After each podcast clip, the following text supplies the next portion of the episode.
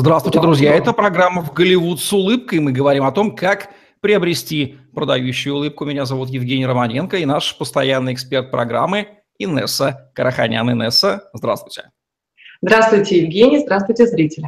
Инесса Караханян, стоматолог-ортодонт, выравнивает зубы, нормализует прикус, восстанавливает челюстную систему детей и взрослых. Более 8 лет ведет частную практику в стоматологических клиниках Москвы, обучалась в Канаде и США, сертифицирована по современным методам лечения, наружным и внутренним брекетом, съемным капом, виртуальному планированию лечения. Более 500 пациентов с ее помощью уже имеют красивую и здоровую улыбку. Будем сегодня разбираться о том, кто такие стоматологи, где вообще живут и обитают зубные феи, известные нам с детства. Инесса, расскажите, кто же такой стоматолог? Стоматолог занимается а, лечением в полости рта. Точнее, нужно понять а, один момент. А, стоматологов много, и они разные. А, соответственно, а, лечение полости рта заключается в том, что можно лечить зубы. Это стоматолог-терапевт. Можно заниматься удалением зубов, это хирург. Можно заниматься протезированием по типу постановки коронки, например, или винира, и различными профилактическими работами, то есть профессиональной чисткой зубов, например, удаление налета, камня, и также а, стоматологией детского возраста. То есть стоматолог может заниматься еще лечением детей. Это отдельная специализация, в которой точно так же есть все виды вариантов лечения. Потрясающе. Стоматология как область деятельности, может быть, даже как наука – исходя из кусочка слова «логия». Чем она занимается? Стоматология как наука занимается а, лечением, профилактикой и предупреждением различных проблем, заболеваний зубов и зубочелюстной системы. Зубочелюстная система а, – это комплекс органов, таких как сами зубы, пародонт – это а, слизистая и, костная ткань, а, височный нижний челюстной сустав – это то, что помогает нам открывать и закрывать наш рот и смещать его в различные стороны. В принципе, основной момент. Ну и в том числе язык. Перечислите, пожалуйста, области зуболечения. А, области зуболечения – это терапия, терапия, то есть лечение самих зубов, постановка пломбы. А, это а, протезирование, область а, занимается постановками коронок, виниров, а, вкладок под коронки, а, хирургическая часть, которая занимается удалением зубов и различными хирургическими манипуляциями, такими как разрезы, наложение швов в полость рта после удаления или же после разрезов каких-либо воспалительных процессов. Это сама пародонтологическая часть, в том числе пародонтологи или пародонтология занимается заболеваниями десен именно, а, такими воспалительными процессами, как, например, пародонтит или пародонтоз. Это воспалительные и разрушительные процессы. А, и та, та же самая профилактика лечения. Есть мнение, что стоматология – это выгодный бизнес. Скажите, почему расплодилось столько стоматологов? Стоматологов расплодилось только потому, что это востребованная работа. Сейчас очень высокий спрос и очень высокая конкуренция. В том числе нас много, потому что а, открываются новые факультеты в вузах, в которых раньше была, например, только а, лечебная часть, или же педиатрическая часть, или фармацевтическая часть. И коммерческих вузов стало очень много, в которых есть факультет стоматологии. То есть а, человек, который окончил, получил высшее образование, но не является а, стоматологом, он может пойти в какой-либо коммерческий вуз, где есть стоматологический факультет, и точно так же подать документы и по, соответственно, по, платной, по платному контракту стать стоматологом. Не знаю, насколько это уместна аналогия, но мне это напоминает ситуацию в середине 90-х, когда все вузы обучали на юристов и экономистов. Будем надеяться, что на качество стоматологического образования не влияет доступность обучения. Пусть будет больше хороших стоматологов. Я только за. Как часто нужно посещать этого уважаемого специалиста-стоматолога, Инесса? Лучше всего являться на прием хотя бы раз в полгода. Это где-то раз в 5-6 месяцев в идеале не более, не позднее, не раз в 8, не раз в год, потому что как только в голове звучит картинка, что нужно через полгода пойти к стоматологу, это становится страшно. Кстати, хочу сказать, что а, сейчас много клиник записывают пациентов на прием автоматически через полгода, то есть не нужно помнить в голове, через какое количество времени вам нужно явиться снова. Вам либо отправят смс, либо позвонят, и человеку это комфортно. А почему раз в полгода? Раз в полгода необходимо появляться с той точки зрения, потому что элементарно за эти полгода могут произойти различные изменения в информационном понимании стоматологии, и вам доктор обязательно даст какие-то новые рекомендации. А, в том числе, если это какой-либо, например, начальный кариес, то есть совсем маленькое пятнышко, которое вы не видите, и думаете, что все хорошо, лучше не идти, обнаружит именно стоматолог и покажет вам. Ну и, соответственно, предупредить какое-либо развитие начинающихся или уже запущенных процессов, например, воспаление в зубе, потому что он, оно может проходить бессимптомно.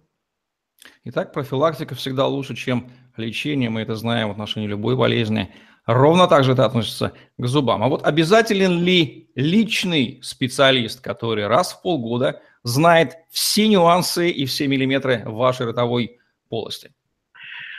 Личный специалист – это хорошо. Если на это есть финансовые средства, и вам повезло, и человек нашел такого а, специалиста, это здорово. Почему хороший личный специалист? И для чего нужен? Во-первых, он может в динамике наблюдать а, то, что происходит у вас полости рта. А, это полезно с точки зрения налаженного уже контакта. Вам не нужно переживать, идя на прием. Вы идете туда как в гости. Это очень приятно. В-третьих, нужно знать один большой фактор. Если вы видите развитие своего специалиста как профессионала, то это добавляет вам дополнительного стимула на, на прием. А как определить этого самого профессионала среди стоматологов? Это очень сложно сделать. Может быть, на это уйдет три дня, а может быть, на это уйдет три года или 33 года. Это я условно. Хороший специалист а, – это действительно редкость, и хорошего специалиста определить невозможно за одно посещение. Я бы советовала ориентироваться прежде всего на интуитивное восприятие специалиста. Он вам должен нравиться, и как человек, и как специалист со своей точкой зрения. Вам должно быть понятно его логическое объяснение а, того, что у вас происходит в полости рта. Вы должны обращать внимание на то, как он выглядит, и на то, как он себя преподает. Но очень важно то, что вы чувствуете, как он работает во рту. То есть вам должно быть комфортно, как его руки а, манипулируют полостью рта. Это очень важно. Как выбрать по цене стоматолога, обязательно ли брать самого дорогого или и бюджетный стоматолог может оказаться хорошим специалистом? Бюджетный стоматолог может оказаться хорошим специалистом. Понятно, что а, хороший специалист стоит дорого. И выбор, конечно же, за каждым из нас личный. Ориентироваться нужно на, свои, на финансовые возможности собственные. Потому что, банальный пример, Например, подруга Катя посоветовала другой подруге сходить к своему стоматологу, но у первой подруги муж олигарх. Она идет в стоматологию, где элементарная консультация стоит 5000 рублей, а профессиональная чистка зубов 15, 20 или выше. Все, что может позволить та подруга, которая сходит по рекомендации в эту стоматологическую клинику и к данному специалисту, это всего лишь сделать профессиональную чистку зубов. А если необходимо поставить, например, виниры, это такие накладки на зубы, чтобы сделать свою улыбку красивой, как у подруги, или же вылечить зубы, то финансовых потоков не хватит. В итоге будет просто разочарование, и придется все равно спускаться на тот уровень финансовых возможностей, который есть у данного человека. Кстати, а всегда ли чем дороже стоматолог, тем лучше его качество? Или это банально может зависеть от места расположения там где-нибудь в клинике на Рублевке? Та же самая услуга будет стоить в N раз дороже. Не обязательно, что дорогая стоматология или дорогой доктор – это а, однозначно хорошее качество. Это не прямо пропорциональные два понимания. Хороший стоматолог будет стоить недешево, потому что он тратит время и деньги на свое образование и развитие. Он вкладывает в себя. Для того, чтобы ему вкладывать в себя, а, для этого нужны финансовые средства и время. А, и, конечно же, уровень определять может именно сама клиника, в которой работает специалист, потому что это может быть один доктор, который работает в двух разных клиниках, например, на окраине Москвы или в центре Москвы, а прайс и цена доктора будут разные. Да, впоследствии мы, с вашего позволения, разберемся, как еще соотносятся экономические усилия доктора и клиники. Это отдельная интересная да. область, которую хотелось бы знать клиентам. Вот поликлинический стоматолог, что это за зверь такой? Они, наверное, сейчас на нас обидятся, если услышат. Но я поняла вопрос. Зверь или не зверь – это такой вот советский некоторый шаблон, который привязан уже к поликлинике. А, я сама в поликлинике не хожу. А, мне страшно по многим причинам. Там нет того сервиса, который необходим все-таки наша специализация, она очень сложная, и э, она достаточно психологически тяжелая для человека. И я могу себе представить, что э, поликлинический зверь, который зарабатывает, например, в месяц 30-40 тысяч рублей, или же у которого поток раз в 15 минут, он просто элементарно не может выдержать такой нагрузки и быть э, вежливым абсолютно с каждым пациентом. Национальность стоматолога – интересный момент. Влияет ли она на качество услуги? Думаю, что нет. Никаким образом не влияет, потому что это зависит только от того, какой специалист, где он обучался и что заложено у него внутри. Я бы посоветовала не обращать внимания никогда на фамилии специалистов, потому что элементарно они могут быть заимствованные или же переданные через супруга и, так далее. И, конечно же, не обращать внимания на внешний специалиста, насколько у него светлая или темная кожа, разрез глаз – потому что сейчас, мне кажется, эти понятия очень стерты давным-давно. Я бы больше сказала, японцы прекрасные специалисты. Прекрасные специалисты и а, лица кавказской национальности, это правда. Это более предвзятое отношение, конечно. Особенности молодых специалистов, есть ли в них некий повышенный риск? Стоит ли их опасаться? Опасаться молодых специалистов не стоит, если это специалисты, которым от 20 3-24 лет. Почему? Потому что это уже возраст, когда доктор получил диплом, он прошел интернатуру и ординатуру, то есть это те уровни развития, которые дают ему какую-либо узкую специализацию. Либо же он может быть просто врачом-стоматологом общей практики, то есть заниматься лечением, протезированием зубов, всем что угодно, то есть это универсал. И за 2-3 года может стать достаточно хорошим специалистом. Я говорю условно, но молодой специалист имеет свои преимущества – зачастую это амбиции, это большое желание э, совершенствоваться, развиваться, и зачастую он гораздо э, более внимателен к каждому случаю, который приходит к нему, то есть каждому пациенту и каждой ситуации в полости рта. Каковы сильные качества зрелых профессионалов? Сильные качества зрелых профессионалов, прежде всего, а, я думаю, это Конечно же, опыт, который они приобретают с различными нестандартными ситуациями и в самых сложных случаях касаемо полости рта. Часто мы сталкиваемся с решением таких проблем не локально в области одного зуба, а решением более громоздких моментов. То есть необходимо продумывать шаги на уровне просто дизайнерской планировки. Поэтому вот здесь очень важно попасть в руки именно зрелого специалиста с точки зрения именно опыта и багажа своих знаний. И, кстати, ошибок тоже. Нельзя отрицать ошибки, это прекрасное дело. Клинический опыт стоматолога, насколько большое значение он имеет? Клинический опыт имеет важное значение, но, думаю, не основное и не первичное, а, потому что доктор, который принимает в день, например, поликлинический, в день по 35 человек или по 25, условно называла цифру, и тот доктор, который работает в элитной стоматологии, принимает а, пациентов по 3-4 человека в день, конечно же, будут отличаться своим клиническим опытом. Но есть понятие клинического опыта, а есть понятие клинического разнообразия.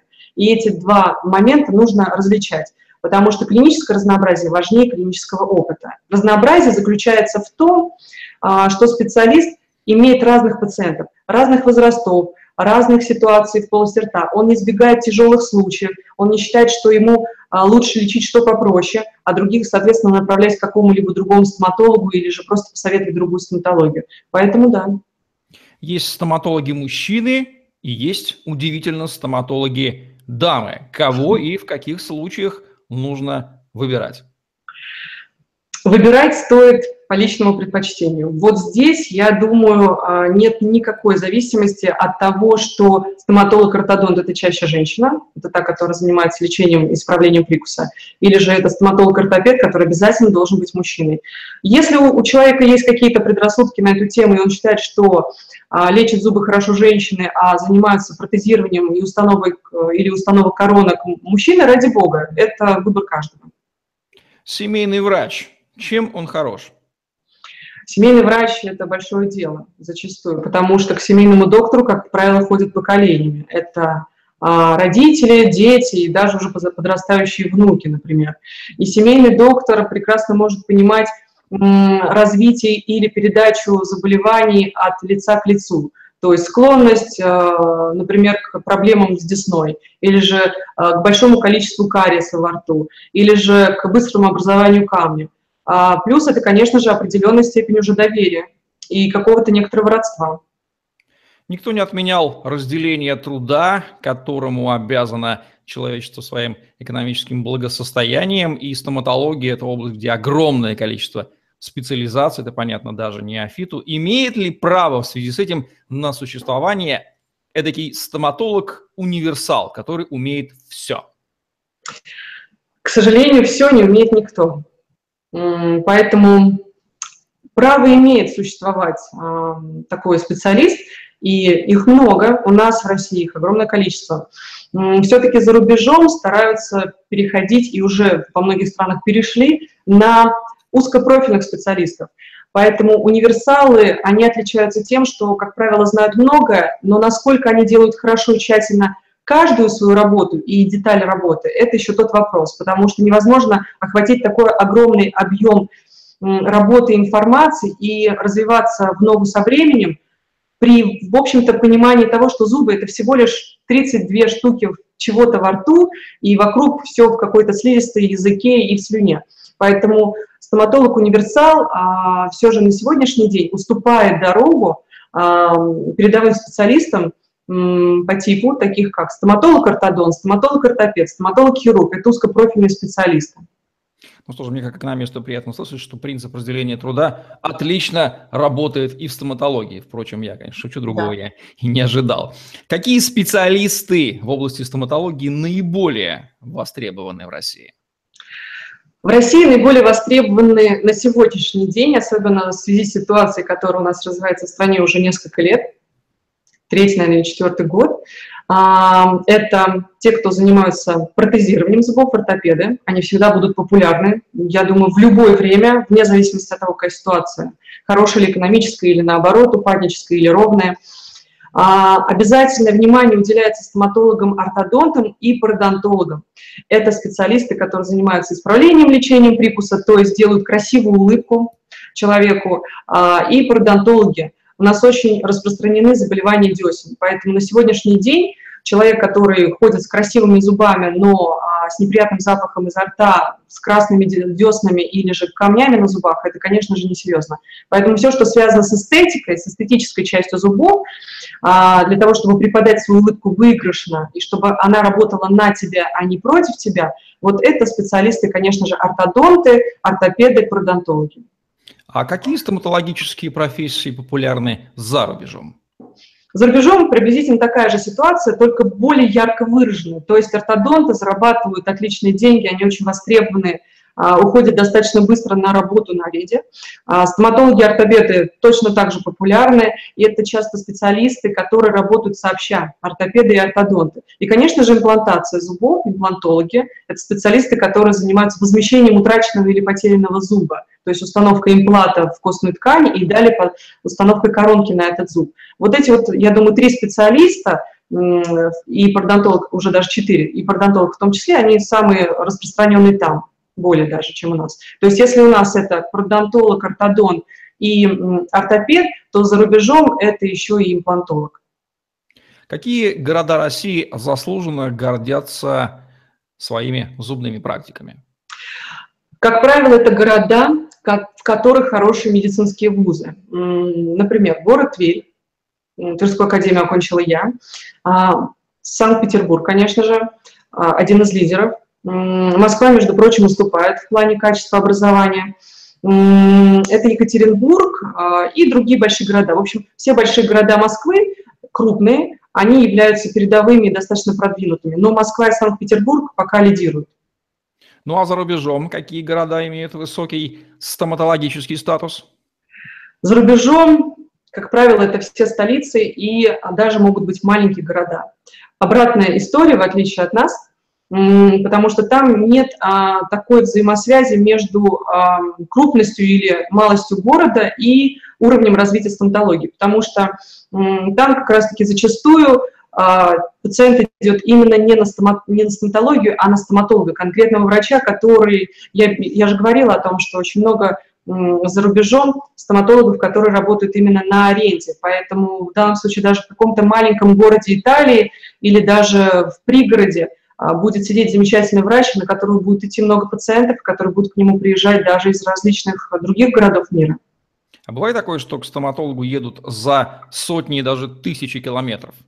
Да, конечно, бывают. Как правило, это уже очень известные специалисты. Это могут быть челюстно-лицевые хирурги, которые занимаются а, большими сложными работами по изменению профиля лица или улучшению профиля лица. А, в Москве это очень популярно. В Москву и Санкт-Петербург чаще всего приезжают именно пациенты и люди, которые а, живут в пригородах, селах и так далее. А, это, конечно же, а, очень популярно и среди ортодонтов в том числе, потому что в маленьких городах может быть 6-10 ортодонтов на весь город. Кстати, в контексте технологии нашего с вами сегодняшнего общения, применимо ли некое онлайн общение стоматолога и пациента, может быть, для каких-то консультативных вещей. Понятно, что нельзя вылечить зубы по интернету. Тем не менее, как интернет сейчас влияет на работу стоматолога, взаимодействие с клиентом? Интернет, конечно же, имеет влияние на работу стоматолога, но если мы говорим о влиянии онлайн переписки и ответов на вопросы, я думаю, что с этим не стоит дружить, потому что очень часто человек, который задает вопрос специалисту а, и видит ответ определенный, читает его, может, соответственно, принимать все за абсолютную монету и действовать стратегически так, как там написано. Но то, что видит человек в полости рта, и то, что есть на самом деле, и видно специалист, это разные вещи. Конечно же, лично я считаю, что а, это должно уйти в прошлое. Кстати, с распространением интернет-грамотности огромное количество наших сограждан лезут в интернет и пытаются себе ставить диагнозы. Насколько эта практика, их интерес понятен, понять можно, а насколько эта практика опасна и может завести совсем не туда, и когда ее целесообразно применять, а когда лучше сразу идти на прием к специалисту? Я думаю, что люди, которые склонны вообще ставить себе диагнозы, это уже диагноз, поэтому остановить их невозможно. А, то есть советовать человеку, который знает вас лично или еще кого-то, и который говорит о том, что он сам ставит себе диагнозы, и давай я тебе сейчас тоже помогу, или еще что-то, или там на форумах это пишет, к этому относиться нужно очень-очень осторожно и аккуратно. Я сама читала некоторое количество времени назад несколько различных форумов на тему как раз-таки приемов у стоматологов, различных проблем и так далее. И просто то, что я читала, мне кажется, это заслуживало абсолютного диагноза и обращения а, к другим специалистам.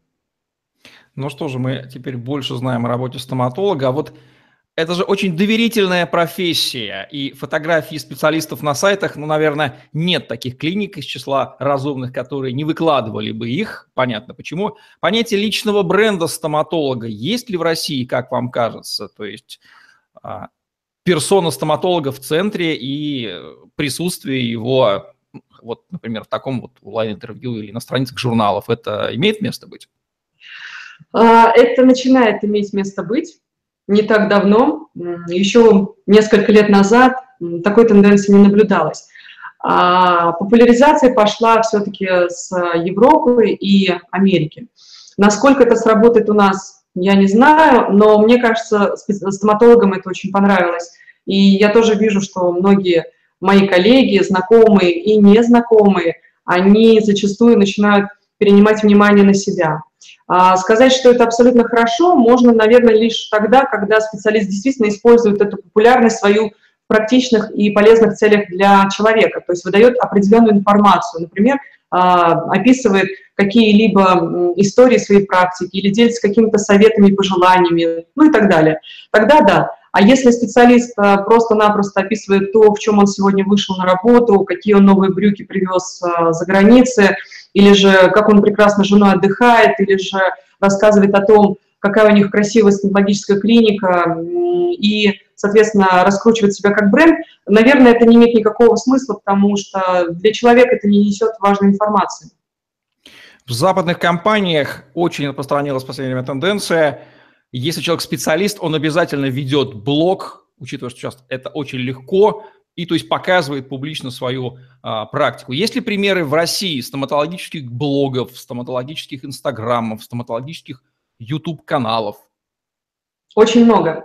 Сейчас практически каждый специалист, у которого есть на рабочем месте профессиональный или полупрофессиональный фотоаппарат, как это правильнее говорить, конечно же, будет запечатлевать свои работы до, во время и после лечения, и таким образом будет популярнее других специалистов, потому что это имеет место быть, и каждый, кто хочет пойти к стоматологу, продвинутый человек, он изначально может ознакомиться с работой в Инстаграме, в Фейсбуке или других социальных сетях, или, может быть, а, на страницах какого-то портала, где размещен доктор и его клиническая, скажем так, биография. Я считаю, что это очень хорошо, и это очень мотивирует самих специалистов. А, это хороший, кстати, обмен опытом, прекрасный, а, начиная от того, как мы делаем сами фотографии, потому что правильная фотография вошла в моду не так давно, и мы о ней узнали тоже достаточно недавно, поэтому, конечно же, это здорово. Мне нравится эта история. Кстати, клиники обращают ли внимание на известность раскрученных специалиста и занимаются этим стоматологическим хедхантингом, выискиванием специалистов и аккумулированием их у себя, чтобы на них шли клиенты? Да, есть такая практика. Насколько она дальновидна, непонятно, потому что это спорный вопрос, насколько а, специалист популярный или раскрученный, придя в клинику конкретному а, начальнику а, или хозяину, будет возможно, командным человеком, а не, а не эгоцентриком. Поэтому очень специфичная история. Здесь нужно смотреть на, на каждый конкретный момент. Но есть такие клиники. Чаще это клиники высокого уровня. Они хотят быстро получить э, специалистов и таким образом раскрутить клинику. То есть создать некоторую такую известную брендовую команду а, докторов и таким образом повысить уровень своей значимости. Вспоминая вопрос про а, корреляцию между стоимостью услуг и качеством. С точки зрения личного бренда и пиара, всегда ли самый наиболее известный распиаренный специалист таковым является в действительности наиболее качественным? Или здесь тоже все, все очень условно? Нужно понимать разницу между пиаром и все-таки знаменитостью, которая получила это, это заслуженно. А, есть известные громкие имена, это качественные специалисты. А есть, э, скажем так, распиаренные специалисты, которые просто-напросто, скажем так, видны везде и повсюду, но какие они а, именно как квалифицированные доктора, это еще тот вопрос. Вот а, это сложная история. Я бы посоветовала а, людям ориентироваться именно на все-таки качество работ доктора, особенно тот вопрос, о котором мы недавно говорили, вот буквально до этого, как раз-таки работы, а, клинические случаи специалиста выложены в Инстаграме и других социальных сетях, они скажут больше, чем просто фотографии конкретного доктора каждодневно, которые наблюдаются. Ну что, теперь мы знаем больше о профессии стоматолога. Это тоже область деятельности, тоже профессия, у нее есть свои нюансы, профессия нужная и важная. И благодаря Инессе Теперь мы понимаем и надводную, и подводную часть айсберга. Надеюсь, это поможет вам, уважаемые зрители, лучше теперь разбираться, как выбирать стоматолога. Это была программа «В Голливуд с улыбкой». С вами были Инесса Караханян, Евгений Романенко. Ставьте лайк, подписывайтесь на наш YouTube-канал, чтобы не пропустить новые интересные видео с вашими любимыми экспертами. Приобретайте продающие улыбки. Помните, что улыбка – это мощное оружие. Красивых вам улыбок. Всем пока. До свидания.